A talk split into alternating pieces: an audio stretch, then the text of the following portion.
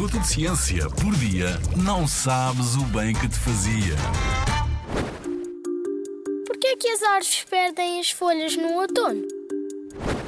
Quando chega o outono, o frio e os dias mais curtos, muitas árvores ficam despidas, perdendo as suas folhas que só voltam a nascer na primavera.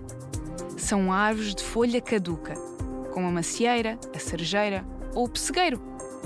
Já as oliveiras, as laranjeiras, os limoeiros são árvores de folha persistente. As suas folhas caem aos poucos de velhice ou porque estão danificadas.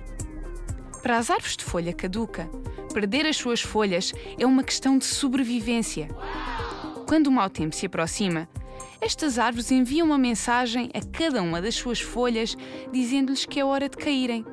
Então, na base de cada folha, forma-se uma camada de células que a vai separando do ramo. Antes das folhas caírem, os nutrientes e a água que lá existem são absorvidos e armazenados nas raízes, para serem usados durante o inverno.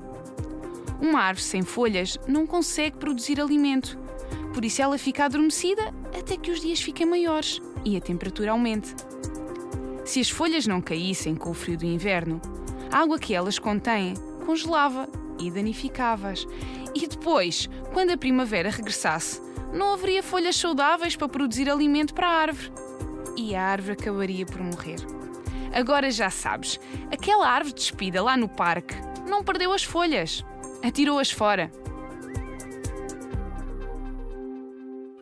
Na Rádio ZigZag, há ciência viva, porque a ciência é para todos.